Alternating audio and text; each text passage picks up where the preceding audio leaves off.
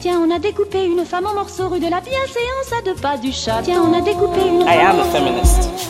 Je vous obsède avec une Je ne me constance suis pas conduit qui appelle quand même l'admiration. d'une façon conforme à ce qu'on attend d'une jeune fille d'abord et d'une femme ensuite. I'm sorry that I didn't become the world's first black classic pianist. Des femmes artistes, activistes, politiques.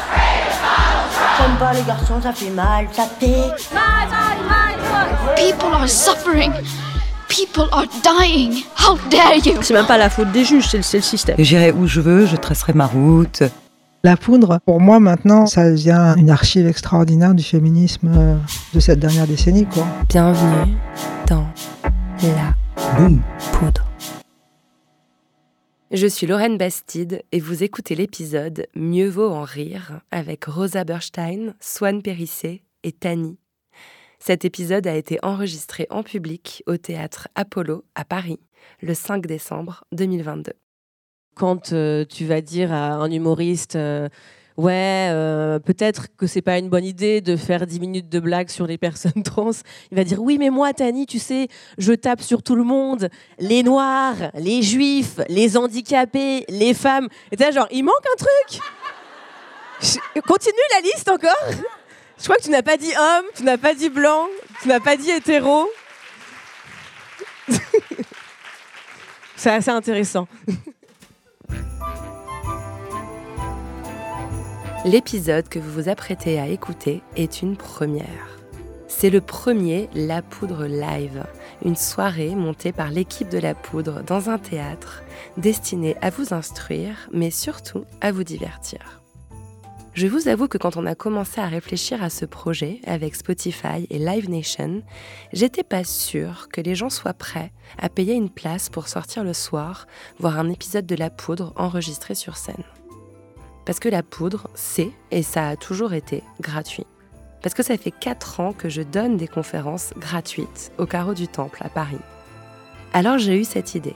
La poudre live, ça sera bien sûr un épisode en public, mais ça sera aussi un spectacle unique sur scène réservé aux gens qui sont dans la salle ce soir-là. Donc sachez qu'après la conversation aussi passionnante qu'hilarante que vous vous apprêtez à écouter, Rosa, Swan et Tani ont fait 30 minutes de stand-up avec des sketchs inédits. Et ces blagues-là, vous ne les entendrez pas. Fallait être là, comme on dit. Vous êtes frustrés? C'est fait pour. Surveillez les réseaux sociaux de La Poudre, on va bientôt annoncer un nouveau La Poudre Live. Ça sera à Paris, mais promis, on essaye d'en monter un hors de la capitale d'ici fin 2023. Allez, maintenant, place au spectacle. Avec Rosa, Swan et Tani, on a parlé de Marina Rollman, de Anna Gatsby et de Muriel Robin.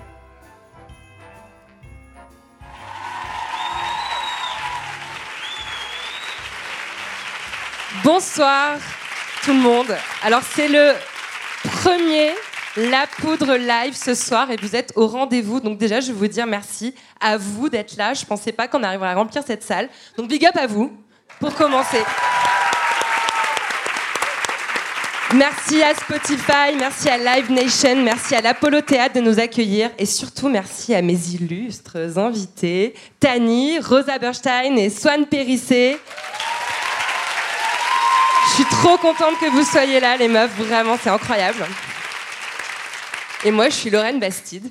Allez, en place, c'est la poudre.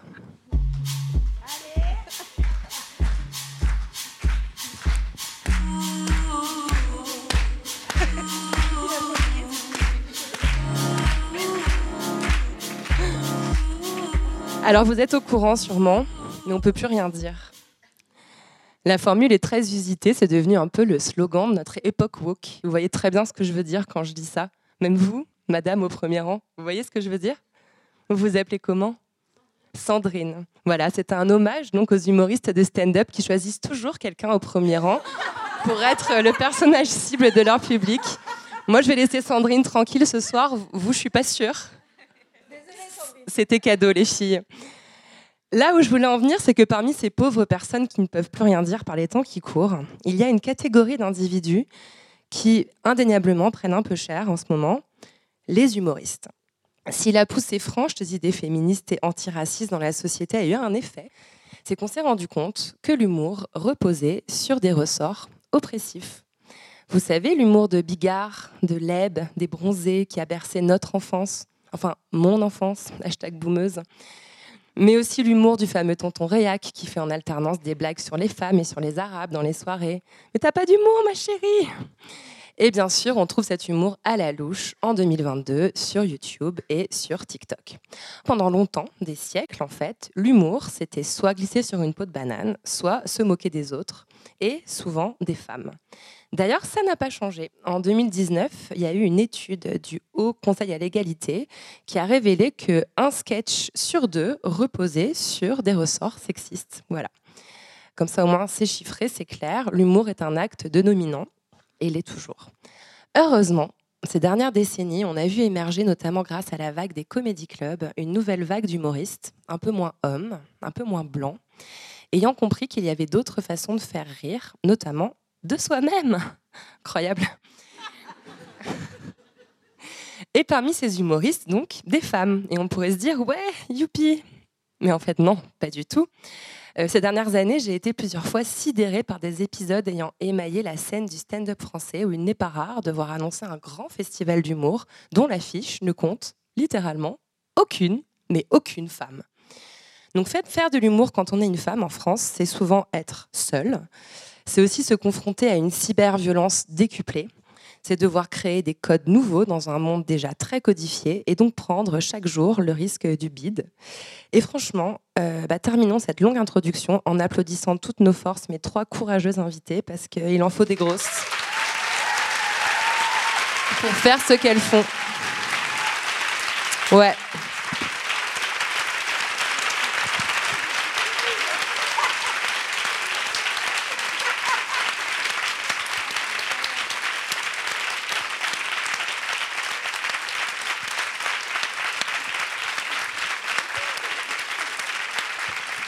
Voilà, elle pleure, mission accomplie. J'ai fait mon taf. Alors récapitulons. Euh, on va commencer par une question simple que je vais vous poser à toutes les trois. Est-ce que le monde de l'humour, c'est l'enfer pour les femmes? Oui. Rosa? Bien sûr.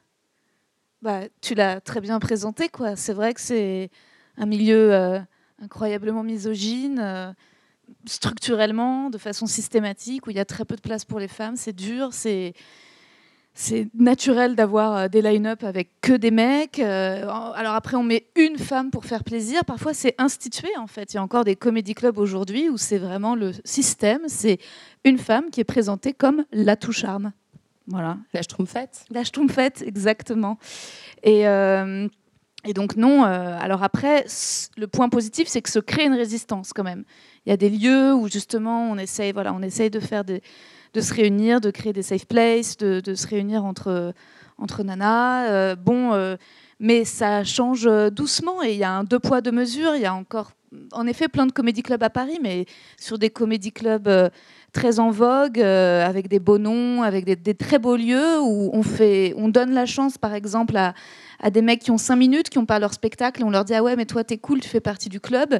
Et par contre, on leur dit Vous mettez pas de nana Non, euh, Florence Foresti n'est pas dispo. C'est-à-dire, ou alors, euh, il faut, tu vois, c'est-à-dire qu'il faut être une. Euh, il faut être une star de, l'humour, avoir un spectacle sur Netflix, avoir fait deux Olympias et pour pouvoir jouer dans ce comédie club. Mais par contre, tu as un peu la vibe, tu fais partie du, du, du, groupe, et bah, tu peux y jouer. Quoi. Il y a vraiment ce deux poids, deux mesures. Il est, c'est une espèce de loupe, j'ai l'impression, parfois, l'humour sur les, les, inégalités les plus, les plus graves, franchement, de la société. Quoi. Je sais pas si votre constat est aussi dramatique que le mien, les filles. Waouh. Euh, alors moi, j'ai quitté le milieu du stand-up il y a quelques années parce que avant j'étais humoriste sur scène et maintenant, pendant des années, je me suis développée surtout sur les réseaux sociaux. Et là, je reviens sur scène. Donc moi, je trouve que sur les réseaux sociaux, euh, c'est pas l'enfer euh, l'humour. En tout cas, je, souffre beaucoup moins sur les réseaux que sur euh, scène. Peut-être parce que j'ai pris cher sur scène et maintenant, quand on m'insulte et qu'on me harcèle sur les réseaux, je suis là. Ah vous n'êtes pas en face de moi. j'ai vraiment pas peur de vous, genre. Mais quand tu dis que as pris cher, qu'est-ce que tu veux dire par là? Bah, À l'époque, à l'époque c'est vrai que je souffrais beaucoup. Ben, je vais pas répéter ce qu'a dit Rosa, mais tout ce qu'elle dit euh, est vrai. Ça n'est pas des menteuses. On se soutient vraiment entre, entre femmes. Et euh, non, mais moi, ce que j'adore, en tout cas sur les réseaux, je vais plutôt euh, développer là-dessus, c'est que euh, tu peux trouver euh, ton public qui te ressemble. Donc en gros, quand tu fais euh, des blagues que tu aurais fait devant tes super potes et vous seriez grave tapé des barres, et ben ça se retrouve sur internet, ton public te trouve et t'as pas besoin de convaincre une salle de personnes qui sont habituées au même type d'humour masculin, blanc, etc. Donc moi j'ai vraiment l'impression d'avoir trouvé ma voix et que ça m'a motivé à faire plus de vannes et tout. Et maintenant je reviens plus forte sur scène et et voilà, donc je trouve que ce que, ce que j'ai appris moi, c'est que sur les réseaux, on trouve son public. Et si on fait de l'humour euh, qui est OK et qui humilie pas personne, enfin qui, qui n'humilie pas les gens et qui n'est pas sexiste, ben on peut trouver euh, des gens pour nous porter sur cet humour et ça, c'est chouette. Tani? Euh, bah, moi, je, je partage euh, ce qui est dit. J'ai une petite pensée, on, on nous a applaudi, mais j'ai toujours une petite pensée pour euh, les meufs qui sont passées avant nous et euh, qui ont, je pense, ouvert quand même la voie. Donc, on parlait de Florence Foresti, mais j'imagine que les humoristes de, de la génération avant, meufs, elles ont dû bien, prendre bien cher. Donc, on pense à elles aussi. Merci d'avoir souffert. non, et, après, non, non, je suis, d'accord, euh, je suis d'accord avec, euh, avec Rosa. Je trouve que. Je trouve que le milieu de l'humour, ouais, est, un peu un enfer, euh, mais aussi parce que, co- comme tu dis, je pense qu'au niveau de, la production, de, l'organisation, des, festivals, etc., de l'humour, c'est encore un truc tenu par des vieux mecs blancs hétéros. Et donc, du coup, euh, ils font pas, enfin, ils ont pas cette conscience-là. euh, En fait, c'est le Moyen Âge, quoi. Ouais, c'est- tu dis sur le les réseaux ça va mieux, mais c'est parce qu'avec les réseaux, il y a une idée quand même de progrès, de modernité. Et d'ailleurs, euh, on le voit, MeToo, c'est aussi grâce aux réseaux sociaux que tu vois cette parole, elle s'est répandue. L'humour, t'as un côté réactionnaire, quoi. Il y a un truc où ils veulent, on veut pas prendre le grand wagon du progrès, quoi. Je dis pour l'audio guide, euh, Rosa vient de Mimer un wagon. Une personne, une personne qui marche avec une canne et c'était très bien mimé. C'était très visuel parce qu'elle fait aussi euh, bah, de l'humour visuel. Elle est multicasquette. Non, mais, mais, mais, mais c'est lié à ça. Après, euh, et pour, pour revenir sur, euh, sur ce que disait euh, Swan, c'est un enfer qu'on essaie de, transformer en paradis, n'est-ce pas? Non, mais voilà, euh, je, moi avec donc euh, Mao et, et Lucie, on a créé le Comedy Love. On en, on en reparlera, on reparlera peut-être plus tard. Euh, mais c'était l'idée de, justement dire, bah non, en fait, l'humour, c'est pas réservé euh, qu'aux mecs, c'est pas réservé euh, qu'aux personnes hétéros, c'est pas réservé qu'aux personnes blanches, etc. Et que, euh, et que du coup, on peut avoir un, humour non oppressif, entre guillemets, bienveillant et, où et on libère aussi une certaine parole. Et donc, euh, ça fait le lien avec Swan. Je pense qu'il faut créer son espace et aller à la rencontre du public qui nous ressemble. Et là, on peut faire changer les choses. Quoi. Et pour aller dans ce sens, c'est vrai que les réseaux sociaux aussi nous permettent aujourd'hui de réagir quand il y a vraiment une blague abominablement euh, raciste, euh, antisémite, grossophobe qui part sur Internet. Nous avons le, pouvoir de réagir, nous, public. Ce qui accable beaucoup ces, ces vieux humoristes blancs. Euh, et ça m'a donné. euh, J'ai vu cette phrase de, de Marina Rollman qu'on aime, que j'aurais bien aimé avoir avec nous ce soir, euh, qui dit que maintenant. L'une d'entre nous. euh, La a remplace. remplacé Marina. Voilà, c'était le, c'était le sous-entendu. C'est ce qu'elle vient de dire. À la fin de la soirée, vous pourrez Je sais pas voter. comment tu te sens, Tani, mais moi, elle m'a demandé il y a super longtemps, genre.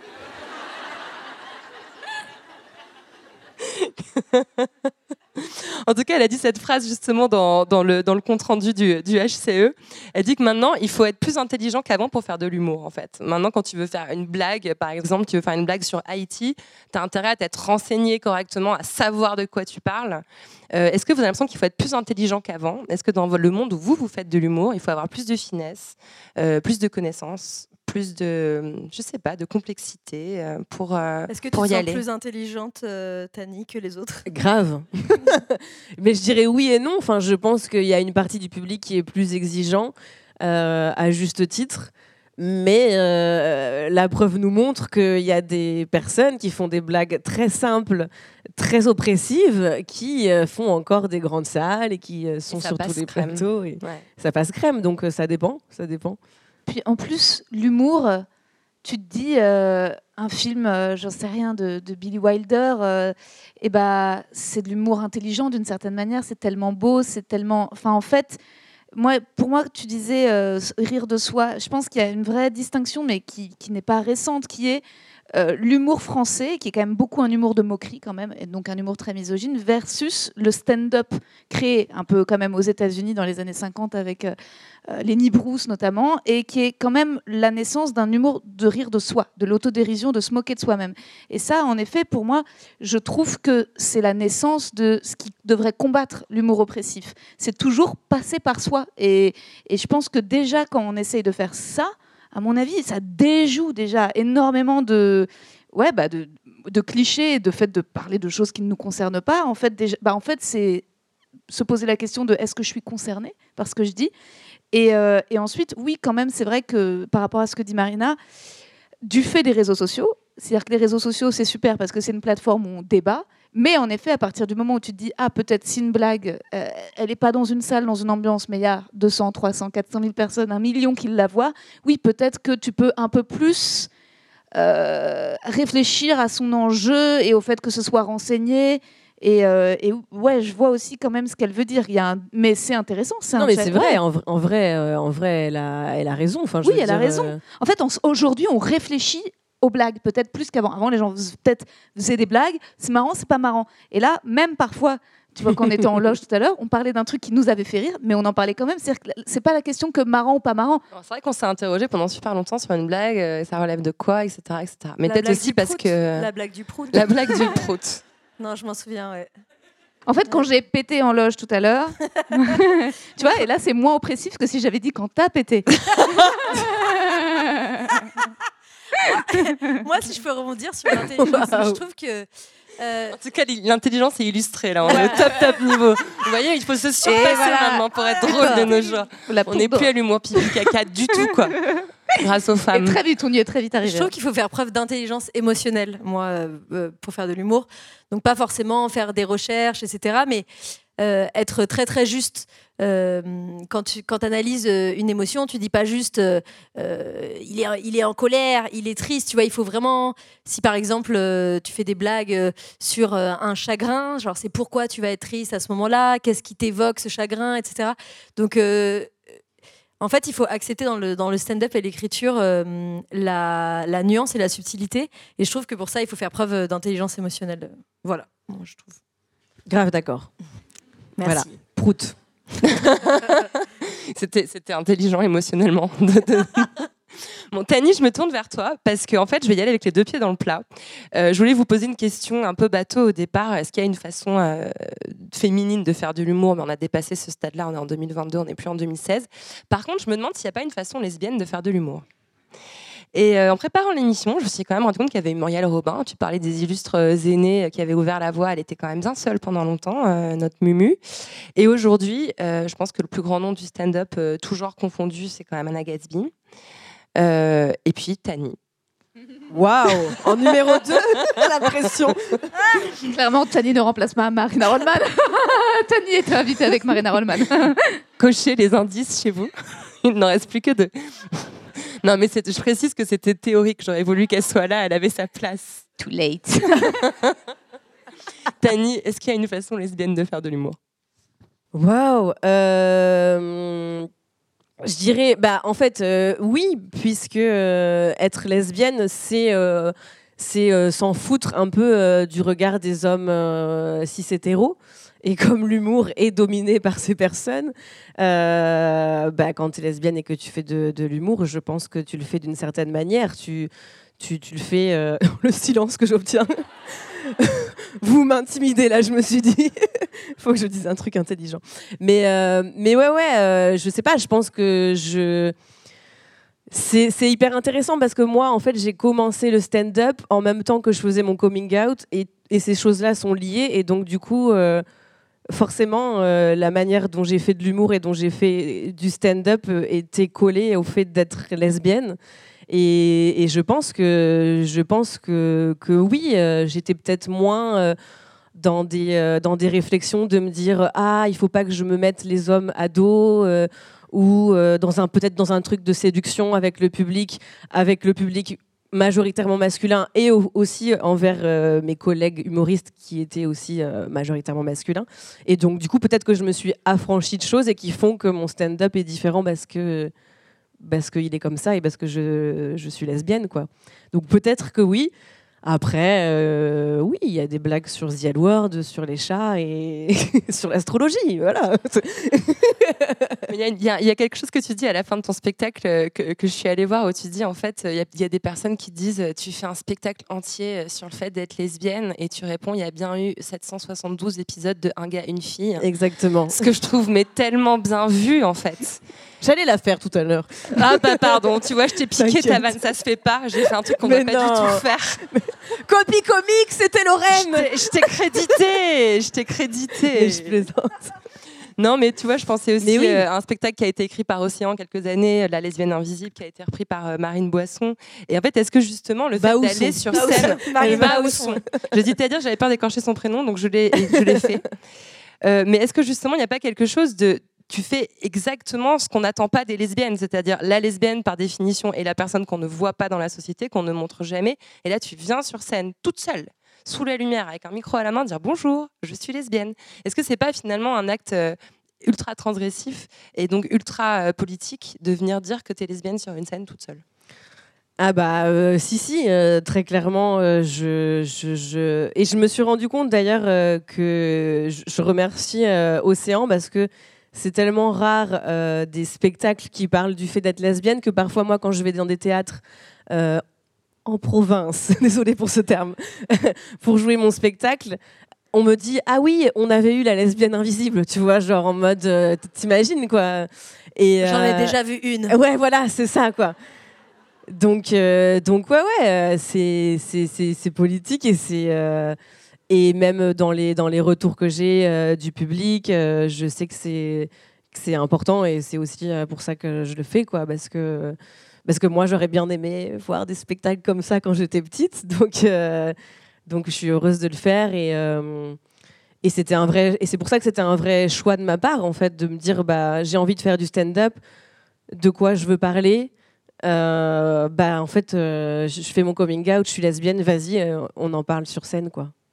Veut pas forcément dire que tu fais des blagues sur les hommes, non. sur les hétéros, quoique t'en fais un petit peu.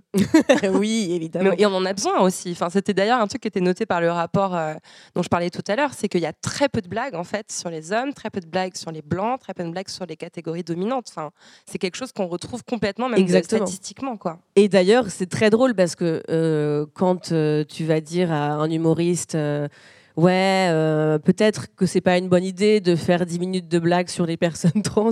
Il va dire oui, mais moi, Tani, tu sais, je tape sur tout le monde, les noirs, les juifs, les handicapés, les femmes. Et t'es genre, il manque un truc. Je... Continue la liste encore. Je crois que tu n'as pas dit homme, tu n'as pas dit blanc, tu n'as pas dit hétéro. c'est assez intéressant. Alors, je suis... il y a une question qui me taraude. En fait, moi, je dois vous avouer quelque chose. Euh, à chaque fois que je vais voir un spectacle de stand-up, euh, surtout, surtout d'une femme, mais en règle générale, je suis gênée. Je suis comme ça, je suis là, putain, mais c'est un truc de malade qu'elle fait, quoi. Enfin, je me dis, c'est tellement audacieux, c'est tellement ouf, j'ai peur que les gens y rient pas. Je suis genre là, elle va être trop mal à l'aise. Et quand les gens sont mal à l'aise, ça me met mal à l'aise. Du coup, j'essaie, enfin bref. T'es en train de chauffer le public pour tout à l'heure. Je me demande du coup quel est la, le, le, le, le, truc euh, fou qui peut vous pousser un jour à vous dire euh, je vais faire ça. Euh, et, et, Swan, j'ai vu dans une vidéo récente de toi où tu disais que depuis toute petite, tu voulais avoir l'attention sur toi. Oui. Et que tu savais pas encore comment quelle, quelle forme ça allait prendre, mais que tu avais envie. Tu as même cette phrase, tu dis il fallait que tout le monde m'écoute. Waouh mais euh, coup dur pour l'ego. Meuf, j'ai fait un podcast si tu veux. Enfin, tu vois, je, je te, I feel you. Et du coup, je me suis demandé s'il n'y avait pas quelque chose en fait de complètement antinomique avec la féminité attendue, le fait justement de dire regardez-moi, écoutez-moi, c'est moi qui vais parler et c'est pas moi qui vais rire aux blagues des mecs. Ouais. Euh, ouais, je pense que il faut plus de femmes dans l'espace public. Et alors, c'est pas pour te flatter, mais je me suis rendu compte euh, de ça il y a quelques années quand j'ai commencé à écouter ton podcast, qui a changé ma vie. Donc, merci Lorraine. Oh my God. Oh, wow. Je me suis dit, euh, je me suis dit, je, je, je vais faire le choix de ne plus écouter d'interviews euh, d'hommes, de films faits par des hommes et tout, pas par haine d'eux, mais je me suis dit, si je fais l'effort de beaucoup écouter des femmes, ça va peut-être un tout petit peu équilibré. Et je me retrouverais à écouter 25% de femmes euh, versus 75%. Je ne, je ne pouvais plus écouter euh, des, des hommes parler de leur point de vue d'hommes, interviewer d'autres hommes et dire à quel point les autres hommes étaient super. Ce qui est vraiment très très présent sur YouTube. En plus, c'est vraiment, en plus ça, marque, ça marche par communauté quoi. Donc c'est des gens qui ont beaucoup de communautés, qui invitent d'autres personnes qui ont beaucoup de communautés. Ça fait grandir leur communauté et tout.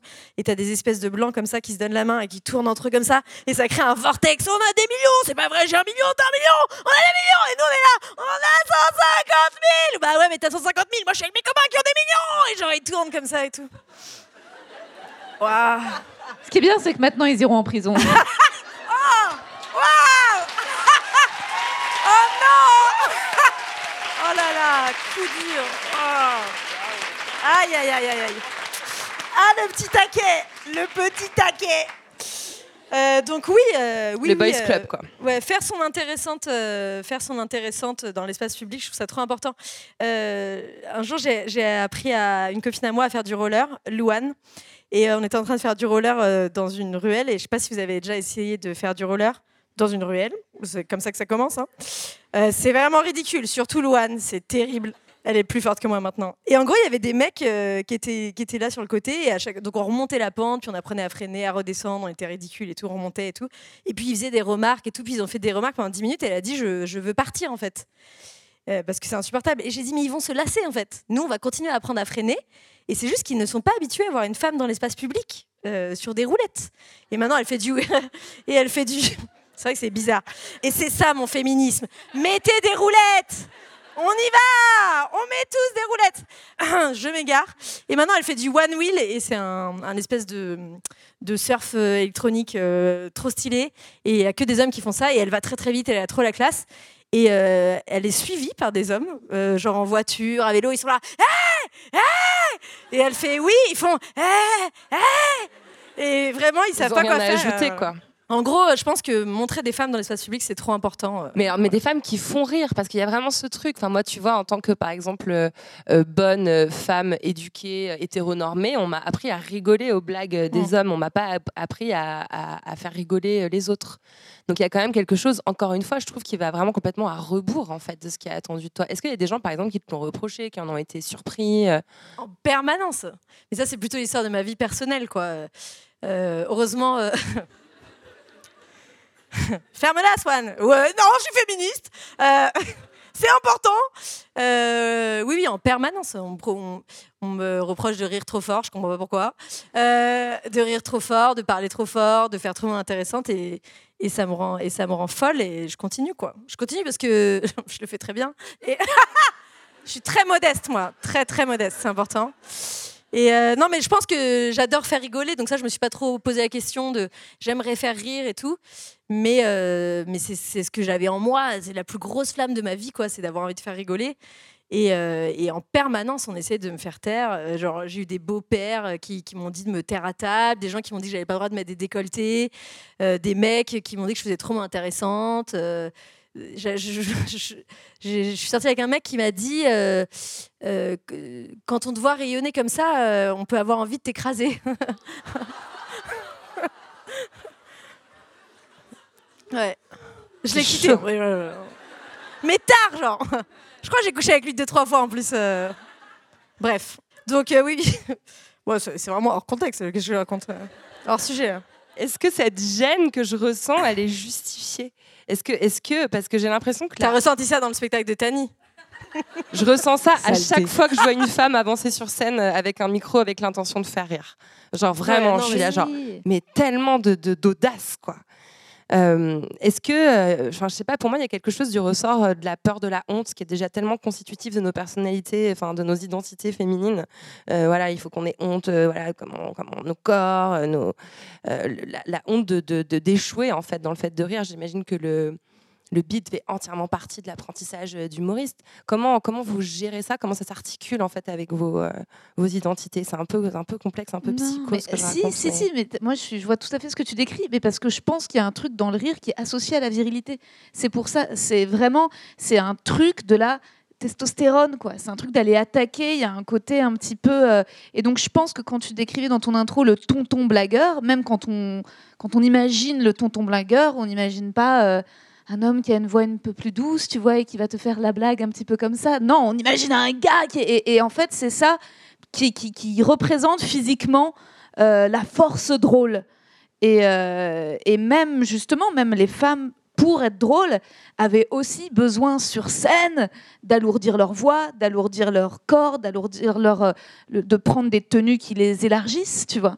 Je pense qu'en effet, Marina Rollman, c'est aussi l'une des rares qui a accepté d'être plus petite d'assumer en fait son corps de femme sur scène, tu vois, d'assumer un- c'est vraiment la, la voix plus douce, une voix de pas plus hurler, douce, vraiment, ouais, clairement, de, de pas être- même, ou dans un costume, parce que même, voilà, ou même quand tu penses à Blanche Gardin, tu vois, c'est des femmes où il y a un costume sur scène, c'est pas encore, c'est encore une façon de dissimuler la féminité. Valérie Le Mercier, voilà. plus grande, bah, déjà, elle est très exactement, grande, elle, en et déjà elle est grande, mais ouais. en- voilà, il y a encore de, ouais, de- d'aller trouver, parce que sinon, juste une femme, c'est pas marrant. Et, et moi, ça, ça m'excite d'entendre ça parce que justement, je pense qu'il y a, il y a plein de. C'est bizarre de ça. Tu me sexualises, tu me sexualises. concentrer. Du tout. Tu me sexualises Du tout. Hum, non, et moi je trouve ça euh, plutôt euh, challengeant euh, d'entendre ça parce que justement, donc c'est un, un peu normal ce sentiment que tu ressens. Et je trouve qu'on est là pour inventer des façons de raconter des histoires différentes. Bah, je voyais encore le spectacle de Shirley. Euh, avant-hier, dont j'ai fait la première partie. Et euh, genre, elle- Shirley elle- Soignon, donc Shirley qui était Soignon. aussi une de ses pionnières. Enfin, ça fait quand même longtemps Ouais, qu'elle est là. Ça incroyable. Qui Fait... elle aussi d'ailleurs euh, a dit euh, aussi qu'elle était Qu'elle lesbienne était sur lesbienne, scène et j'aurais pu que- la citer dans ses qui a pionnières, ouvert euh, la voie. Ouais. Tout à fait. Et Shirley, en gros, euh, enfin quand je l'ai vue avant-hier jouer, elle met une espèce de, de vibe tellement bienveillante avec son public. Euh, Elle joue dans les comédie clubs, elle aime bien les petites salles et tout, donc elle échange avec les gens et c'est une espèce de douceur où les gens ils, peuvent même interagir avec elle sans, sans se sentir humiliés ou sans la déranger. Euh, Donc en fait, je pense qu'il y a plein de façons de, de, raconter des histoires différemment et ça, c'est excitant. Tout à fait d'accord. Mais par rapport à ce que tu disais tout à l'heure, c'est marrant parce que euh, il y a pas longtemps, j'ai fait une scène, donc un plateau d'humour, donc une heure avec genre 5-6 humoristes qui se succèdent et on fait chacun 8-10 minutes euh, de- d'extraits de, nos spectacles. Et euh, c'était un peu, on était, enfin moi j'étais un peu stressée, tu vois, on sentait que ça allait potentiellement être dur parce que la salle était un peu froide et tout. Et en fait, en loge, j'avais l'impression que j'étais la seule à assumer ce stress. Et ils étaient tous là, non, non, mais euh, vas-y, euh, ça va le faire et tout. euh, si vous voulez, je passe en un. Et, et- et en fait, ce truc de, de, de même en loge, il faut pas montrer que tu peux avoir peur, quoi, et que tu peux euh, douter. Et alors que la personne qui est passée, euh, donc le mec qui est passé en premier, euh, c'était un peu froid, tu vois, et ça se voyait sur scène que lui-même il se rendait compte que c'était un peu galère. Mais enfin bref, ça m'a, ça m'a, je me suis dit, mais même en loge, c'est pas le possible pour eux de dire Ouais. qu'ils ont peur et que euh, venez, on stresse ensemble, tu vois, je sais pas. Et tout le vocabulaire autour de la réussite sur scène est un langage meurtrier. C'est j'ai tout killé. Killer, réussir, faire rire, ça veut dire tuer. Je les ai défoncés, je les ai butés, ils étaient morts. enfin, tu vois, c'est ça quand même. Vous allez passer une super soirée. hein. Ouais.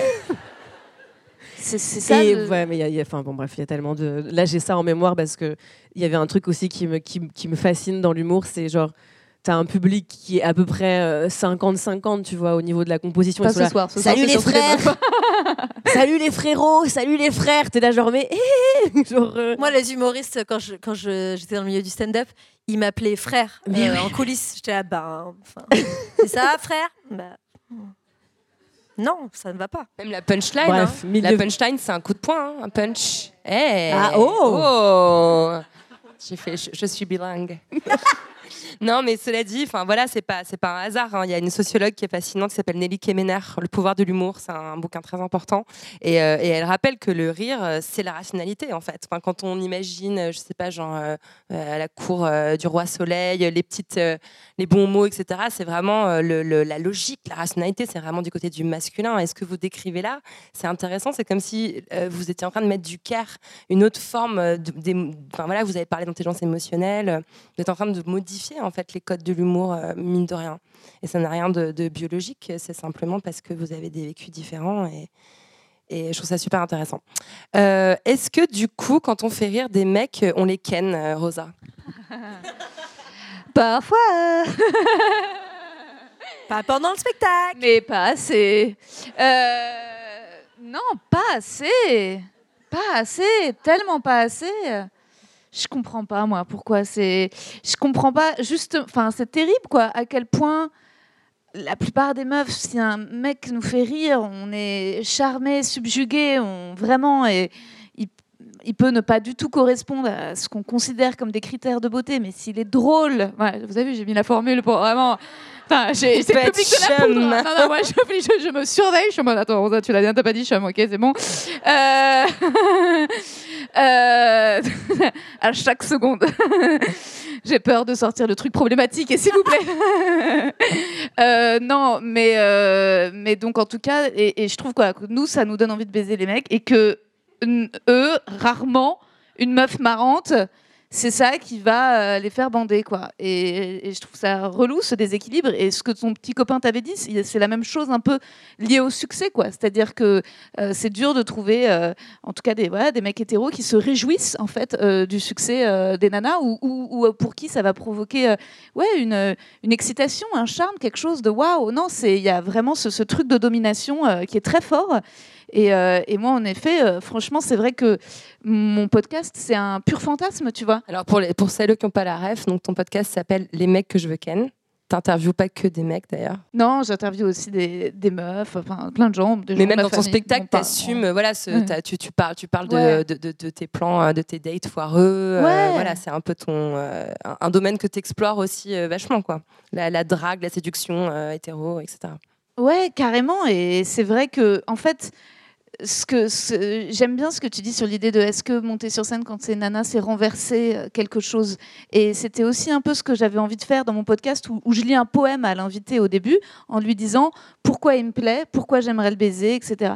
Et vraiment, tu vois, c'est le truc que tu peux jamais faire dans la vie. Jamais. Ça marche pas, en fait. Tu vois, c'est vraiment euh, le, le gars, mais fuit si loin. Ok, Et- t'es là, euh, les mecs disent Oh, mais on sait plus comment draguer. Mais ne draguez plus, laissez-nous draguer et sachez vous faire draguer. Mais ouais, mais ouais. Mais de ouf. Je voudrais. Je peux, je peux juste rajouter un, un truc. Il y a plein de gens qui, qui viennent euh, me voir euh, dans le- dans l'espace public. Et Il y a beaucoup de femmes qui viennent me dire euh, Ah, j'adore ton travail ou merci pour ce que tu fais, etc. Et je dirais que 95% des hommes qui viennent me voir me disent euh, Je viens te voir parce que ma sœur, elle kiffe trop ce que tu fais, c'est vraiment genre incroyable et tout. Et j'ai vu euh, que hier, du coup, tu avais fait cette scène et tout. Et la semaine dernière, tu as fait un voyage à vélo, c'est incroyable. Et la vidéo que tu as fait, euh, ouais, bah c'est trop bien. Et puis, du coup, tu travailles avec cette marque de vêtements, ça te va vachement bien et tout. Parce que ma sœur, elle t'adore, elle regarde tout ce que tu fais. Et je suis là, bah, en fait, tu me suis, en fait. Genre, c'est juste ta sœur, elle t'a dit un jour, regarde. Et, et vraiment, 95% des hommes, alors peut-être que c'est pour pas vouloir m'oppresser dans l'espace public, mais ils vont dire c'est ma meuf, c'est ma sœur, euh, c'est ma copine, etc. Au lieu de dire bah moi j'aime bien ce que tu fais. Et je trouve ça très bizarre euh, d'avoir autant de Comme sœurs si comme ça c'était fans de moi. suspect, euh, quoi. très bizarre. Est-ce que faire rire les meufs, ça aide à draguer les meufs? Bah oui, forcément.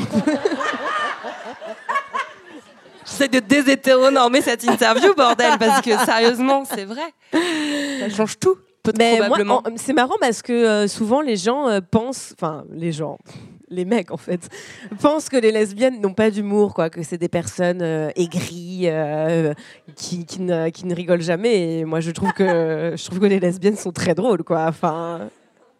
Donc, et donc, comme elles sont très drôles, bah, elles aiment bien les blagues. Et donc, quand tu les fais rire, bah, c'est cool, c'est cool. Les Non, gens pensent que les féministes ne sont pas drôles. Non, mais c'est vrai qu'on n'est Oui, pas c'est hyper plutôt- ouais, c'est ça aussi, c'est vrai. En fait, on parle quand même beaucoup de viol toute la journée et de féminicide, donc ça plombe un peu. Des grosses barres. Pourquoi vous riez plus alors d'ailleurs en parlant, en parlant de ça, en parlant euh, d'actualité, il y a aussi un truc que je, que je trouve super intéressant avec l'humour, c'est que le spectacle il évolue tout le temps. Euh, et ça je l'ai aussi compris avec Océan que je cite décidément beaucoup ce soir. Il est peut-être dans la salle. Qui sait Euh, À l'époque de Chaton Violent, où je disais euh, j'ai vu le spectacle, il me disait non tu l'as vu il y a un an, en fait tu l'as pas vu parce que ça a trop changé. Entre temps il y a eu plein d'actu, etc. Et toi tu le fais aussi beaucoup, euh, Rosa. Tu t'adaptes beaucoup, tu, vas réagir, tu vas pas hésiter à changer ton spectacle le soir pour réagir à une polémique qui a eu lieu aujourd'hui. Et toi, tu viens du cinéma, du théâtre, comme tu viens de le faire d'ailleurs brillamment, euh, et tu as connu des mondes qui sont beaucoup plus figés. Est-ce que c'est ça qui t'intéresse aussi dans l'humour, cette possibilité d'être beaucoup plus euh, dans la répartie, en fait, par rapport à ce qui se passe dehors quoi? Ouais, j'adore. Mais d'ailleurs, c'est pour ça qu'il faut que tu viennes voir mon spectacle. Parce que t'es pas. Mais arrête de mettre toutes les vidéos sur Instagram. Non, voilà. Alors, je, je- en fait, j'écris des nouveautés chaque semaine que je mets sur les réseaux. Mais on se dit un spectacle qui lui est figé. C'est vrai qu'à un moment, tu peux, tu peux peut-être un peu euh, t'ennuyer dans un spectacle. Tu as besoin d'être au présent. Ce que je trouve sympa dans le stand-up, c'est que c'est quand même ce truc où il y a un frisson de modernité où tu te dis ok c'est l'espace d'adresser des trucs de maintenant tu vois je me dis et moi je me dis voilà il y a un truc là-dedans que je trouve excitant et que pour moi c'est un défi. T'as pas envie d'avoir ce ce que je trouvais un peu glauque tu vois. C'était ça faisait six mois qu'on était sortis des confinements et tu sentais les, humoristes qui avaient les mêmes blagues sur le covid. Et tu ah celle-là ça fait six mois que franchement c'est terminé quoi.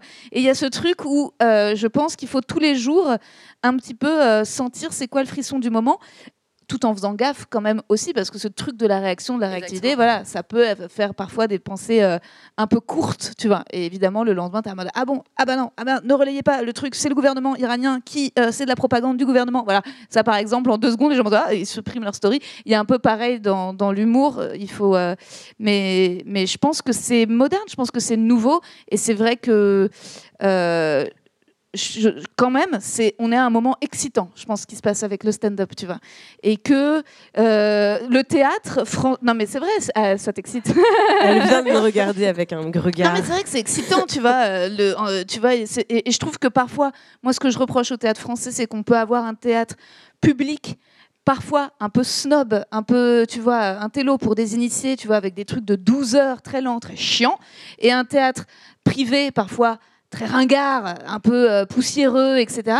Et que dans le stand-up, d'un coup, tu as des voix, en fait, tu as quelque chose, et je pense que c'est ce qui nous a tous bouleversés avec le spectacle d'Anna Gatsby aussi, c'est que en fait, tu avais un truc où bah, elle parlait, oui, justement, de, de polémiques, de choses, de MeToo, de, on était là en mode, oh waouh, on me parle tout de suite de, de mon époque, de ce que je vis, il y a un écho, et, euh, et ouais, c'est vrai que ça, ça, ça nous excite, quoi. on a envie de, de choses un peu euh, au présent. Vous, quoi. vous sentez cette responsabilité aussi sociale euh, avec, euh, avec l'humour Alors, cette responsabilité sociale, oui.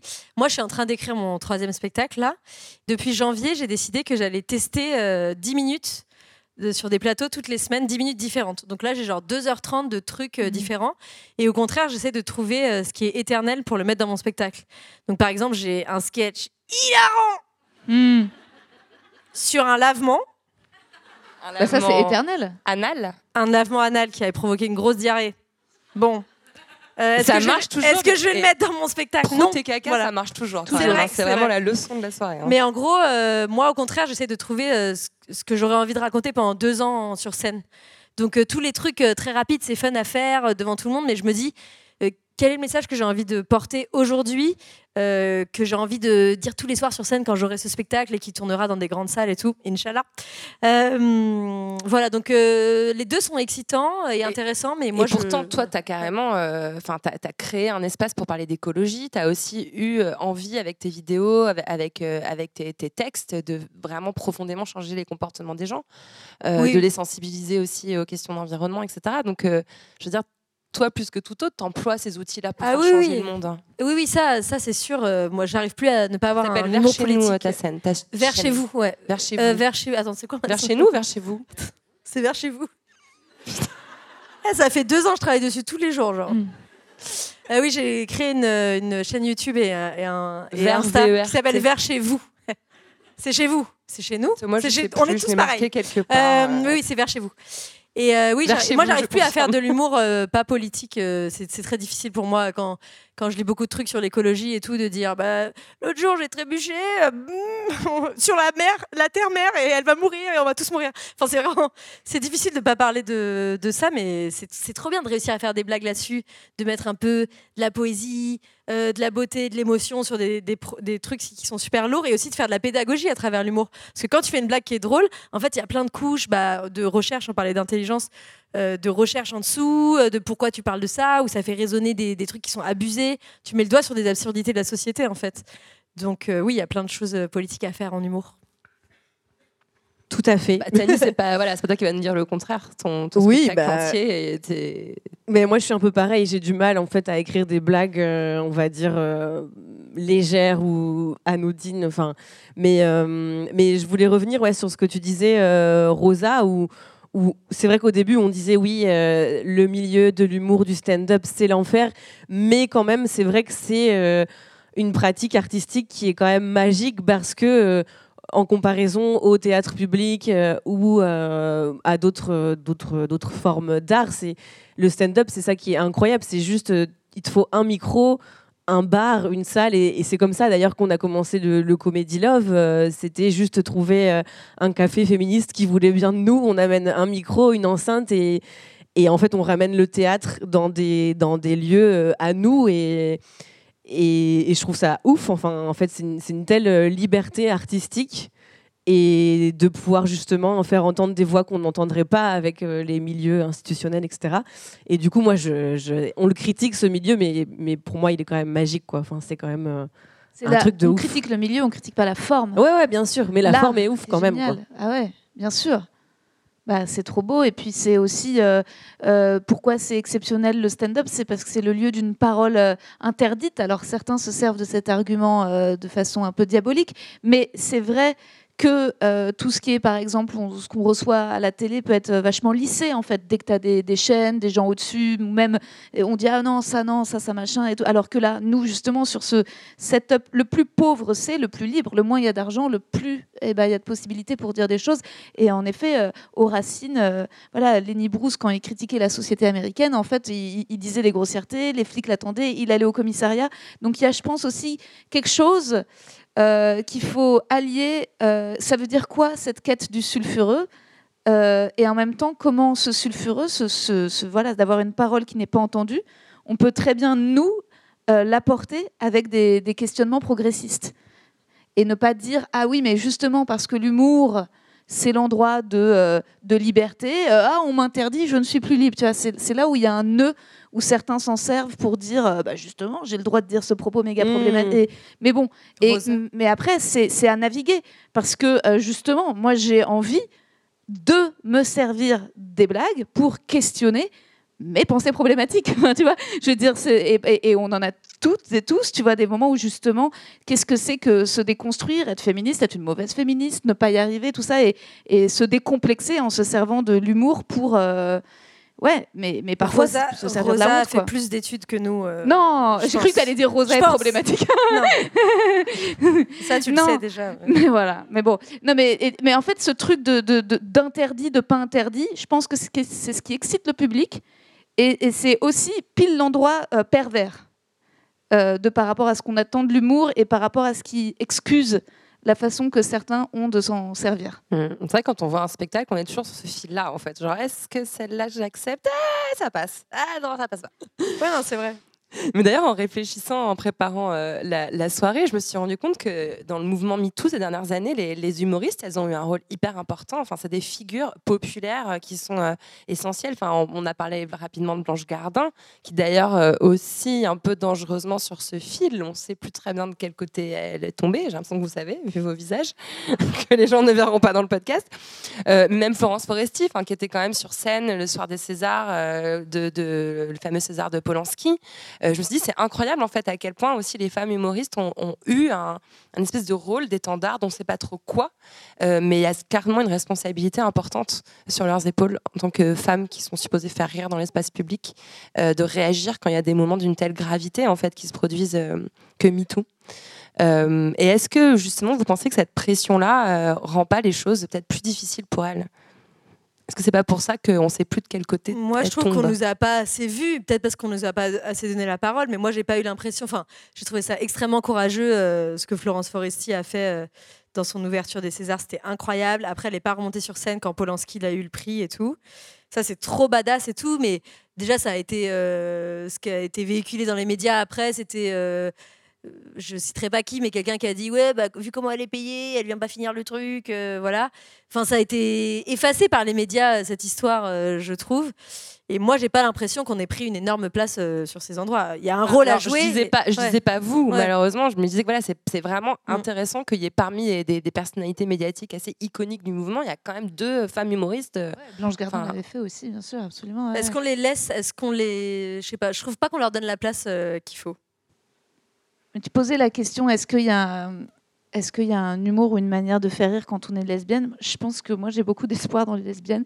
Tout comme je pense que non mais vraiment, tout comme Tout le monde pense- en fait, juste pour Bah ouais, les féministes. mais en fait, oui, exactement. Mais de la même manière, je tout, je pense comme le, le franchement, tu vois, le, les- le mouvement LGBT, tout ce qui est- a fait progresser la pensée féministe. Je pense que ça fera aussi progresser le stand-up, en fait, de sortir de l'hétéronormativité.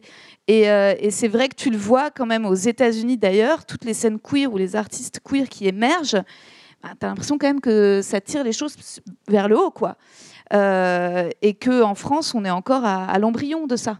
Euh, donc c'est il y, a- quelque chose de l'être, il y a quelque chose de le dire sur scène, mais en fait c'est par génération et génération et en- ensuite c'est le problème c'est que l'humour c'est associé à un truc purement réactionnaire parce que c'est comme si l'humour ne pouvait pas y avoir d'espoir. C'était toujours du désespoir et de la loose, mais que résultat c'est facile de moi, ce que j'essaye de faire des blagues en disant j'ai envie de jouir, j'ai envie d'avoir du plaisir, j'ai envie de jouir avec mon partenaire, j'ai envie que mon partenaire me donne du plaisir. Mais ça, en fait, parfois les gens n'étaient pas forcément habitués à l'entendre comme faisant partie du discours humoristique, parce que ce qu'on avait entendu parfois des blagues sur la sexualité ou le cul. Déjà, c'était des blagues misogynes de ah, des mecs qui disent ah bah quand je veux y retourner, elle a sa migraine ou elle a ses règles et elle fait semblant de dormir, tu vois, comme si euh, tu vois c'était que la libido appartenait aux hommes. Et parfois, tu avais aussi, quand je suis arrivée dans les milieux de stand-up, pas mal de, de femmes humoristes qui, mais parce que je pense que c'était ce à quoi le public était préparé, faisaient des blagues sur bah, quand tu simules parce qu'il veut y retourner que toi t'as la flemme. Moi, je me mais non, moi j'ai, enfin, mais j'ai jamais Je simulé. veux Ken. Ouais, je veux Ken. Enfin, j'ai pas, je vais pas simuler. Si ça marche pas, je lui dis j'ai pas joué. Enfin, tu vois, je veux dire c'est et ça, c'est comme si c'était à cet endroit de de, de, de pousser vers le bonheur, alors que l'humour, c'est rire de son malheur. C'était un truc un peu de, de maintenant, quoi, à dire comme quand tu dis j'ai envie de rire en, en donnant espoir et en sensibilisant les gens sur la planète, mais c'est pas euh, structurellement ce à quoi on nous a habitués quoi. On nous a dit ah ouais, ouais, parce que oh ça fait chier, euh, tu vois. Tu vous voyez ce que je veux dire Je trouve que tu imites très bien les hommes. Ouais. J'en ai fréquenté un peu trop. Mais, euh, Mais je sais pas parce que c'est un peu ambigu parce que euh, par exemple moi on n'en est pas au même niveau qu'aux États-Unis parce que je trouve qu'en France euh, je sais pas pourquoi les gens ne veulent pas que euh, je parle du fait d'être lesbienne, que je Mhm. parle euh, du, de de- de- de- d'identité euh, Ouais. discriminée et ça et ça pourtant euh, ça pourrait être des blagues de désespoir tu vois mais celles-là ils veulent ils veulent pas les entendre donc tu vois c'est hyper euh, Mais c'est hyper vrai, ambigu. Moi, on m'a dit, mais tu veux pas parler d'autre chose? C'est la, la phrase mais, que mais- j'ai le, mais tout le temps, c'est plus bah, moi, tu veux- mais quoi. pourquoi tu parles de sexe Oui, voilà, Rosa c'est ça, tu vois. C'est embêtant à la fin. Mais je me demande si ce que, dans, dans ce que tu décris, il n'y a pas un autre truc que j'avais lu euh, chez Nelly Kemener où en fait on va tolérer euh, de, de la femme ou de la personne racisée un humour qui est justement dans l'autodépréciation. Genre le noir qui fait des blagues sur les noirs ou l'arabe qui se moque des arabes, ça c'est ah, c'est tellement drôle. Par contre, l'arabe qui se moque des blancs, ça passe beaucoup moins bien. Ouais. Euh, et voilà. Et donc la femme qui dit oh là là, bah, je simule, je jouis pas parce qu'évidemment les femmes savent pas jouir, etc. Ça passe. Alors que la femme qui fait une blague sur le mec est un mauvais coup, mais enfin, c'est du mauvais esprit. Ouais, ouais, ouais, Et, ouais, ouais. euh, et c'est peut-être ça, en fait, la, la subtilité, quoi. Parce que l'autodérision, finalement, ça peut aussi être une façon de rentrer dans les, dans les stéréotypes. euh, En tout cas, je, je dirais que j'ai l'impression que nous, les, les, les- les femmes, on est vraiment beaucoup plus critiquées aussi sur les Ouais. sujets qu'on va, qu'on va aborder. C'est à la fois, on va dire non, ne parle pas de ça, non, non, non. Et en même temps, parfois, je me dis, j'ai l'impression que nous, on, va être plus politique sur scène parce que euh, c'est tellement la galère d'être une meuf dans l'humour que quand tu as réussi à faire tout ce chemin, tu as envie d'avoir quand même un, vrai truc à dire, tu vois. Et que euh, j'ai l'impression qu'une femme qui voudrait faire, euh, j'en sais rien, un personnage totalement absurde, pas du tout politique et tout, ça. Les gens diraient bah, pourquoi elle fait ça, c'est pas très intéressant ce qu'elle dit. Alors que ça passerait mieux avec un mec. Je sais pas si. Moi, je, je des ressens beaucoup que vous vous traînez euh, dans les milieux de stand-up parce que moi, ça fait longtemps qu'on m'a pas dit oui, mais tu devrais pas faire ça, tu devrais Ouais. pas raconter parce que je m'en bats les couilles en fait. Genre, euh, je Mais oui, de ce dont j'ai envie, non mais je comprends, mais je- j'entends là les rumeurs, Ouais, intéressant. couloirs de stand-up, des programmateurs et tout. Eh, allez sur les réseaux sociaux, genre. euh, Non, mais c'est vachement genre, intéressant, je, ça, je- parce je que sens Justement, cette- cette- par cette YouTube, chape, tu toi, vois, tu as ouais. réussi à un petit peu aller court Mais oui, euh, moi je dis, vas-y, euh, j'ai trop, trop, trop envie de faire des blagues sur les haricots blancs et tout, c'est vachement difficile à Mhm. cuisiner. C'est- Ouah Et tu as trouvé Je ton sens que ça public. va prendre dans le public. Ce sujet important. Et j'ai fait des bêtes de vannes sur les haricots blancs. C'est. Non, mais par contre, tu mets, tu mets le doigt sur un truc hyper important Ouais. aussi, que finalement, c'est aussi, euh, c'est aussi le public. Ouais, les plateformes, qui les va- plateformes sur lesquelles tu fais, euh, ou les salles dans lesquelles tu joues. euh, Non, mais j'imagine, enfin, Tani, moi, je t'ai vu à la nouvelle scène dans un public qui était constitué à 99,99% de, de femmes lesbiennes et restait 0,01% de bisexuels. Euh, Donc évidemment, ça riait aux éclats à tes blagues sur euh, The L Word, mais est-ce que si tu fais ce, ce même euh, stand-up devant le festival de Montreux, par exemple, le public réagit de la même façon? Je ne pense pas, vu les commentaires sous ma vidéo de Montreux. mais, euh, mais ouais, ouais, ouais, non, mais si, c'est sûr, je, je suis obligée de, de m'adapter. Et c'est pour ça que je disais, parce que parfois, hein, en fait, je vais dans des, dans des festivals où c'est pas du tout euh, cette composition euh, dans le public. Et du coup, souvent, je rentre de ces festivals d'ailleurs en me disant il faut vraiment que j'ai au moins un stock de 10 minutes de blagues qui ne parlent pas de lesbiennes, ouais, non, qui parlent de haricots blancs. C'est super politique, mais bon. mais évidemment. Mais, euh, mais oui, ouais, c'est une vraie question. Après, tu vois, moi, je suis quand même. Je m'y suis mis avec le Covid, mais pendant longtemps, j'étais effrayée par les réseaux sociaux parce que euh, harcèlement, parce que, euh, parce que tu peux te prendre aussi une, une violence que je Un trouve bon- que tu n'as pas. Un dans bon le- dans terreau la- de blagues. hein. Vraiment, les messages privés. Ah ouais, mais. De la matière, en permanence. Moi, tu sais, euh, je suis. euh, pose ça là. je suis ascendant cancer, donc je pleure, moi. Je. Je suis balance. Je sais pas pourquoi je dis ça. Ça n'a aucun sens. Ça explique pas mal de choses. C'est je un signe d'eau. Non. Ah bon Balance signe d'eau. J'y connais rien. Ok, Lorraine, excuse-moi. Swan, Swan, non mais c'est important. Je veux qu'on parle vraiment concrètement, matériellement. Est-ce que le fait d'avoir fait ce détour par YouTube, ça va te permettre de revenir au stand-up et par exemple de remplir des salles, d'être devant le bon public? Parce qu'il y a quand même quelque chose de concret. Tu arrêtes de toujours tout prendre à l'humour, Swan. Tu m'as dit, j'espère que ça sera drôle. Non mais cela dit, on s'est bien marré. Euh, non mais tu vois ce que je veux dire? Enfin, il y a quand Oui, même aussi, je vois bien, je vois bien la difficulté qu'il peut y avoir euh, à avoir son, son nom sur l'affiche, à avoir une salle, à remplir une salle, etc. C'est pas facile. Il y a quelque chose de très matériel quand même dans le fait d'être humoriste. Est-ce que toi, tu as l'impression que tu as hacké le système en faisant ça et que tu vas Je revenir sais pas encore parce que j'ai pas fait le comeback, mais j'espère vraiment. Pour l'instant, quand je fais des stories en disant je vais juste dans ce comédie club et tout, il y a plein de monde et tout, et, et je vois bien que bah, ça a changé entre il y a 3-4 ans quand j'étais pas connue et aujourd'hui, ben, bah, c'est à moi qu'on. Enfin, à, l'époque, on me laissait faire 5 minutes sur scène, j'étais la meuf, on me faisait passer en premier, machin. Maintenant, euh, je peux faire 20 minutes à la fin. Euh, Enfin, je vois bien qu'il y a une grosse, grosse différence et ça fait vraiment plaisir. Mais j'ai envie de faire le meilleur spectacle pour qu'il puisse résonner. C'est pas tout d'avoir une communauté, j'ai envie de faire un truc euh, trop stylé, différent, à la hauteur de ce qu'on attend de moi et ce que j'ai envie de donner aux gens.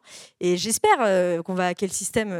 j'espère. Hackons le système, vous serez là J'ai rien entendu, vous serez là C'est du stand-up, c'est du stand-up. de ouf. Rosa, toi, tu es, en train de construire ça. euh, Je le vois, en fait. Tu- tu- enfin, Il y a quand même aussi une énergie à mettre. Tu as, fait du, du cinéma, du théâtre. D'un coup, tu es en train de complètement changer de, de carrière. Euh, Enfin, Mais je trouve que c'est un, c'est bien, tu vois, de trouver son public, euh, évidemment d'avoir des safe places, de, évidemment que c'est un confort, tu vois, à la nouvelle scène.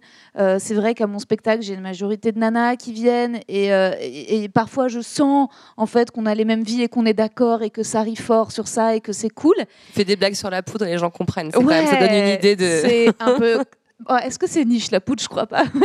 Quand même un peu. Ah ouais, bah alors tu vois, c'est que je m'en rends même pas compte. Mais euh, donc oui, non. Mais par contre, parfois j'aime bien aller me frotter à, à- ouais. C'est pour ça que j'aime bien, en fait, même si c'est un univers dangereux.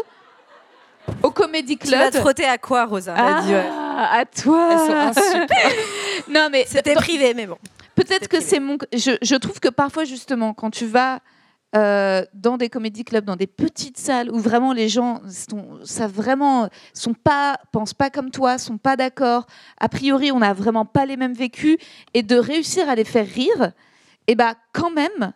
Ça te fait travailler les blagues, tu vois. Et c'est pour ça que, en fait, les plateaux, je continue à en faire aussi. C'est que parfois, je me dis, bon, bah, si mathématiquement, une nouvelle blague, elle fait rire là, là, ah non, pas là, ah non, pas là, et que en fait, elle fait rire que les gens qui écoutent mon podcast. Je suis en mode, bah, peut-être que c'est une blague de merde. Tu vois, c'est que en fait, faut, faut voir aussi dans quelle mesure euh, tu, tu ne surjoues pas sur un public acquis et dans quelle mesure, et ben, tu as confiance en l'humanité en fait et à la société. Waouh. C'est Bah, vachement beau. Non, mais, Non, mais c'est vrai, la blague, Ouais, c'est ça. euh, C'est pour ça que, que je suis gênée, parce que j'ai pas confiance en l'humanité. bah attends, tu vas peut-être être, tu vas peut-être être Et gênée la tout à l'heure, hein. psychanalyse est terminée. Merci, Rosa.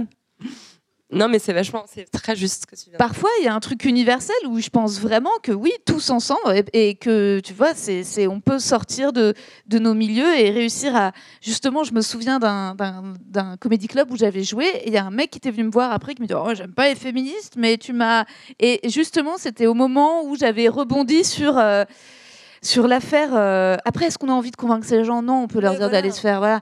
Mais, euh, mais bon, euh, c'est aussi ça, quand même, ce truc de l'humour. De, c'est que je pense que c'est un bon instrument pour faire la révolution féministe, l'humour, parce que parfois, t'as pas euh, lu tous les essais de Mona Chollet, mais t'entends une blague. Souvent, quand même, t'as pas lu tous les essais de Mona Chollet. Souvent. Et tu peux par l'humour rentrer et avoir euh, voilà et avoir un biais. Et je me souviens à l'époque c'était il y avait eu euh, Hulot, tu vois, c'est bon, il était tombé une bonne fois pour toutes et j'avais encore dans la génération de ma- mes parents des gens qui étaient en mode oh euh, et qui continuent à l'aimer, à le défendre, mais qu'est-ce qu'il vous faut enfin? Que personne l'aimait avant, enfin, tu vois. genre. bah si, le problème c'est que les gens l'aimaient vraiment quoi. Mais bon, euh, après il y a un moment faut pas violer, hein, tu vois. Et, euh, et le truc c'est que tu vois. Et et donc j'ai essayé de d'imiter, tu vois, la voix de cette qui, tu sais, de la voix de, de, la, boumeuse qui dit oh bah oui bon bah elle était dans la voiture qui veut responsabiliser la mineure en gros bref glauque. Et, euh, et bah c'est c'est là-dessus que le mec est venu me voir, il m'a dit ah bah ça m'a fait marrer. Pourtant j'aime pas les féministes, mais j'ai vu j'ai voulu j'ai vu ce que tu voulais dire. Et je me dis bon et bah c'est cool aussi en fait mine de rien tu vois parce que d'aller euh, toucher d'avoir cette discussion et ce truc là on peut s'en branler en fait on peut se dire c'est pas tant pis pour eux tu vois qui restent dans et parfois on peut se dire que il y a le féminisme, il peut y avoir aussi un biais classiste, il peut y avoir un discours, il peut y avoir des termes et que tout le monde ne l'a pas et que par l'humour, on peut aussi servir à, rendre accessible un discours féministe et ça peut être cool en vrai. Mais grave. Non, mais je suis, je, suis d'accord. Et, et d'ailleurs, euh, moi, euh, ça arrive aussi parfois que je joue de mon spectacle devant euh, des salles qui sont pas du tout, euh, je veux dire, euh, remplies de lesbiennes, tu vois. Et, et c'est vrai que, comme tu le dis, moi aussi, j'aime bien quand il y a des personnes. alors, j'adore souvent, c'est. Alors, on est hétéro, mais on a adoré votre spectacle. J'adore. D'ailleurs, c'est c'est marrant. Enfin, voilà, j'ai jamais dit à un mec hétéro, je suis lesbienne, mais vraiment. J'ai vraiment bien aimé. kiffé ton, ton spectacle. Mais, euh, mais, euh, mais, mais, et moi, c'est c'est vraiment ce truc aussi magique de, de la salle de spectacle que, que j'aime aussi et, que, et de voir que, bah, en fait, euh, des fois, il y, a des- y a des personnes, euh, ouais, je sais pas, il va y avoir peut-être une quinzaine de personnes hétéros qui se retrouvent mêlées à 30 lesbiennes en furie. Et, et par exemple, je vais faire une blague et toutes les lesbiennes vont être mortes de rire. Et, et en fait, eux, d'assister à ça aussi, ça renverse un peu la dynamique parfois qui est inverse, où toi, tu es toute seule lesbienne dans un public, tout le monde rit d'une blague homophobe et t'es genre... Euh Et là, ça s'inverse. Et, et d'ailleurs, il y a un moment dans le spectacle où je fais des blagues sur les hétéros et j'adore ce moment parce que vraiment, ils sont là genre... Oui Tu les vois dans le public. Et je les cuisine un peu et c'est très agréable. Je trouve que tu fais très bien la lesbienne toute seule dans Ouais, le t'as public. vu? Ouais, Tu le fais très bien. Merci. Euh, moi, je pense que c'est trop bien tout ça. Euh, on est On va à changer la le bourre au niveau du timing, hein, je le dis juste. Oh mais arrête, attends, on Non, profite. attends, ouais, on continue. Non, pardon, pardon. Moi je veux pas que ça s'arrête. C'était l'heure de la question finale en plus, Attends. mais je voulais que Swan euh, nous fasse une petite euh, le mot de conclusion de tout ça. Là, vas-y Swan, fais-nous un petit récap, Euh, une en gros, synthèse. c'est- moi, à chaque fois que je fais des vidéos sur les réseaux sociaux, je me dis, il faut que les gens qui connaissent pas mon travail euh, voient où je veux en venir. Il faut que les gens qui savent pas qui je suis, quel âge j'ai, etc., euh, captent le truc. Donc, j'essaie de, de le rendre accessible à tous et à toutes. Et, euh, et c'est un peu la même chose que de jouer devant un public euh, qui est pas acquis, quoi. Je me dis, c'est quoi la métaphore que tout le monde va comprendre? Donc, je fais pas de métaphore sur euh, le métro parisien ou sur euh, un plat vegan, des trucs qui sont pas forcément accessibles. Je me dis, je sais pas, tout le monde est déjà allé à la salle de sport ou, ou tout le monde a déjà ressenti la honte et tout. Et j'essaie de trouver des. Tout le monde n'est pas allé à la salle de sport. Clairement je pas. le vois, je le vois. Le prenez pas mal, le prenez pas mal. Moi, je fais de l'humour autodépréciatif. Alors, pas du tout. Euh, mais euh, voilà, donc euh, c'est trop bien d'essayer de, de démocratiser, de, de faire de la pédagogie autour de, de ces concepts et toujours de penser euh, aux gens qui savent pas d'où tu viens, quoi, et qui tu es. Ah, Vous venez de nous prouver que Marina avait raison. On fait de l'humour plus intelligemment quand on est une meuf, j'ai l'impression. Je sais pas, hein, je dis ça comme ça.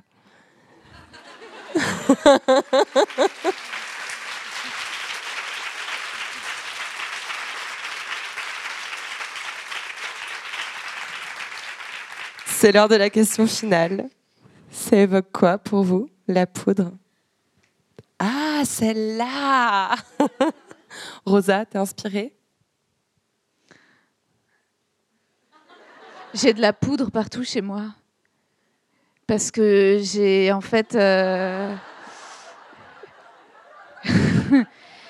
j'ai eu un accident. euh, En fait, j'ai laissé une lampe à huile allumée tout un dimanche chez moi et donc ça a carbonisé mon appart.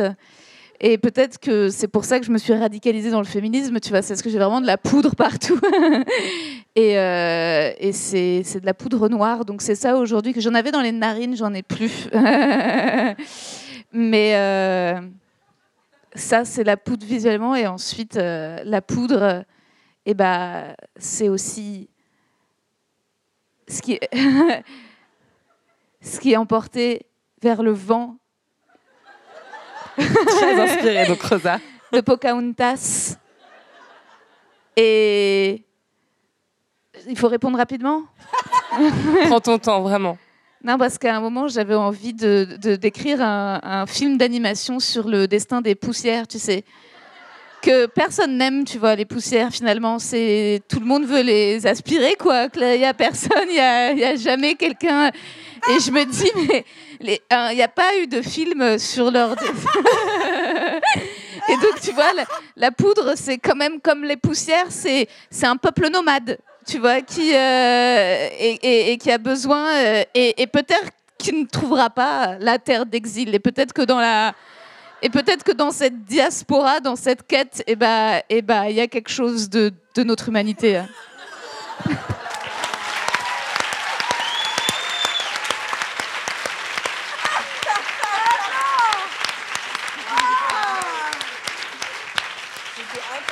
En tout cas, clairement, record battu de la plus longue réponse à cette question en 7 ans. Quoi. Intense. Swan, est-ce que t'es inspirée C'était incroyable. Euh, C'était incroyable. Moi, ça me fait penser à dans un dessin animé quand quelqu'un met les deux doigts dans la prise et que ça fait pfff, et après qu'il est là oh, avec les cheveux et que ça fume un peu. Voilà, c'est un peu moins stylé que. euh, c'est un peu moins stylé que Rosa, mais je pense qu'elle a fait elle, bac elle, je pense. T'as fait bac elle Option théâtre? C'était sûr Ok, pas mal, belle image. Merci Swan. Mais, mais moi, je pense que je vais quand même rebondir par rapport à, à l'idée de Rosa. Il y a un truc que j'ai qui m'a fait tilter, c'est qu'en fait, je me suis rendu compte que la poudre, genre la poudre, c'est forcément du collectif. Tu vois, un grain de poudre, c'est rien, c'est un grain de poussière. Donc la poudre, pour moi, c'est être ensemble, quoi. Si, si on n'est pas ensemble, on n'est pas une poudre et on n'est rien. Donc Waouh, soyons la c'est poudre. tellement vrai.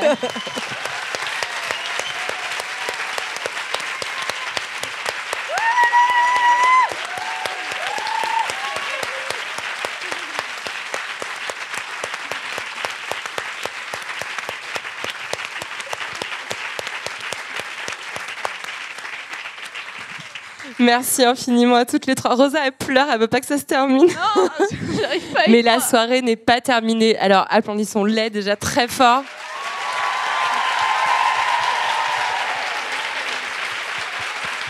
Parce qu'on n'est qu'au début de leur performance de ce soir.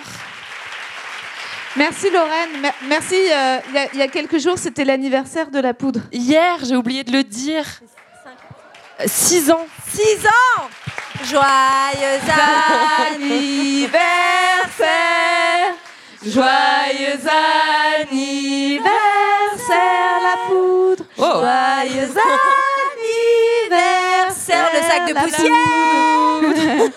Joyeux anniversaire Waouh, la voix de Swan. Merci beaucoup. Ouais. Premier épisode, 1er décembre 2016. Rebecca Zotowski. Et six ans plus tard, je suis sur scène avec vous. Et vous, c'est pas magnifique, sérieux. Franchement, trop bien. Merci les meufs. C'est à toi.